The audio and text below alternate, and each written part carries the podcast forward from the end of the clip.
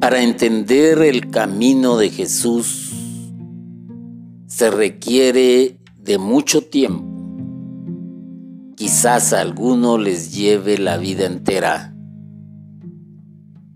tratando de entender el porqué de la existencia de Jesús, tratando de entender todos los misterios desde su concepción hasta su muerte.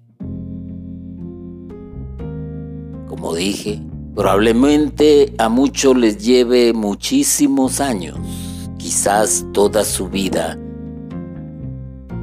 Y no solo nos lleva tiempo, sino reflexión reflexionar constantemente en las sagradas escrituras acerca de Jesús, reflexionar sobre lo que los padres de la iglesia nos han dejado también en sus escritos, y sumado a esto los documentos de la iglesia que es el magisterio mismo.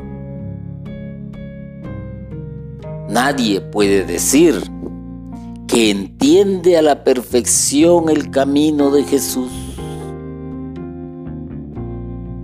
Porque ni los que estuvieron con Él lo entendieron, más cuando Él les anuncia que debe de morir en la cruz.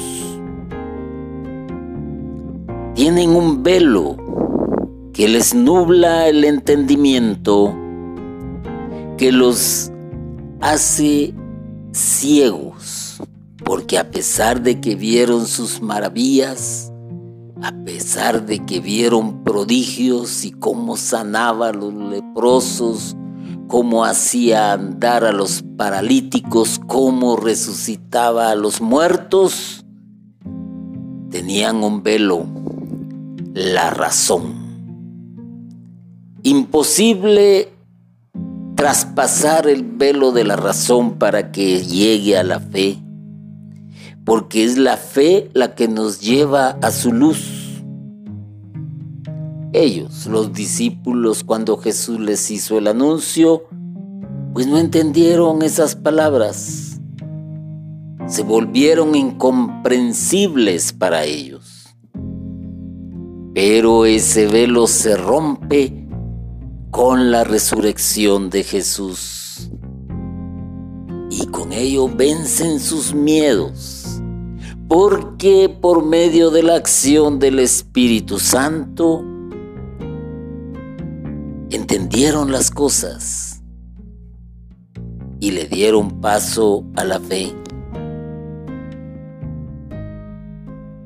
Y se acercaron, aunque usted no lo crea más a Jesús.